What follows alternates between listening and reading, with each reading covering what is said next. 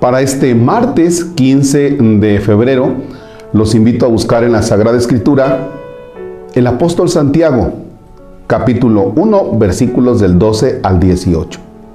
En el nombre del Padre y del Hijo y del Espíritu Santo.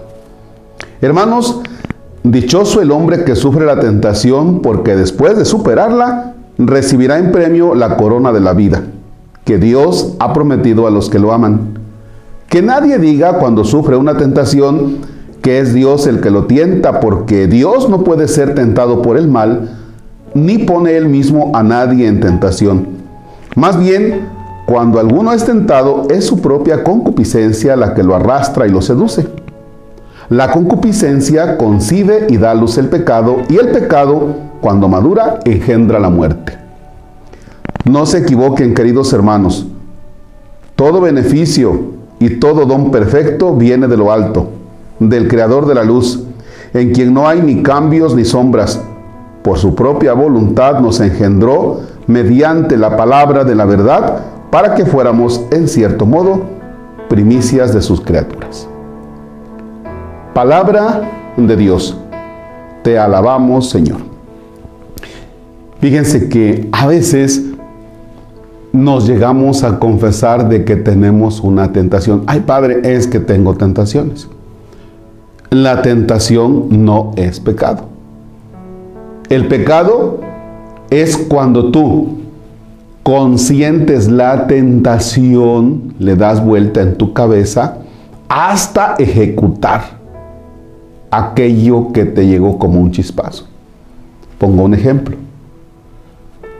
Un niño que tiene la tentación de tomar un billete de 20 pesos que vio y dice, ah, y si me llevo ese billetito de 20, pues yo creo que para algo me ha de servir en el recreo, ¿verdad? Pero de inmediato dice, no, no, no, no, no. ¿Por qué no? Porque es de mi mamá, porque no es bueno que yo tome ese dinero. Vaya, mi mamá se esfuerza mucho, mi papá, y yo lo... No, no, se va el chiquillo. No hay pecado, ¿ya? Pero si el niño dice sí para esto y para esto y está buscando el momento de hacerse llegar al billete, ahí sí está el pecado. De tal manera que es cuando nosotros tenemos que distinguir cómo poder huir nosotros, fíjense bien, cómo poder huir de esa situación. Llega la tentación y entonces huyes, entonces huyes, entonces dices, esto no puede ser. Y por eso dice el apóstol Santiago, dichoso el hombre que sufre la tentación. O sea, ya fuiste tentado. Porque después de superarla, ya cuando superaste la tentación, entonces recibirás en premio la corona de la vida. Ahora viene el premio. ¿Ya? Es como cuando alguien tiene la tentación, pasándome a otro, a otro punto, de comer pan, ¿ya? Y además del pan, refresco y unas garnachas, pero supera la tentación. Después viene el premio. ¿Cuál? Pues te va a bajar la panza, no vas a tener determinadas enfermedades a futuro, ¿verdad? Y bueno, ya saben, ya saben que siempre ando dando recomendaciones de lo que yo no hago.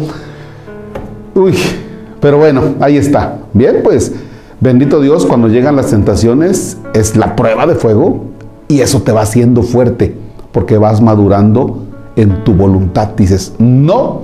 Y entonces ese no, ese no, cuando tú ya superaste, dice, soy capaz de esto y demás. Así como superé eso, puedo superar otras cosas ánimo en las tentaciones. Padre nuestro que estás en el cielo, santificado sea tu nombre, venga a nosotros tu reino. Hágase tu voluntad en la tierra como en el cielo. Danos hoy nuestro pan de cada día. Perdona nuestras ofensas como también nosotros perdonamos a los que nos ofenden. No nos dejes caer en tentación y líbranos del mal. El Señor esté con ustedes la bendición de Dios Todopoderoso, Padre, Hijo y Espíritu Santo descienda sobre ustedes y permanezca para siempre. El Señor es nuestra fortaleza en la tentación. Podemos estar en paz.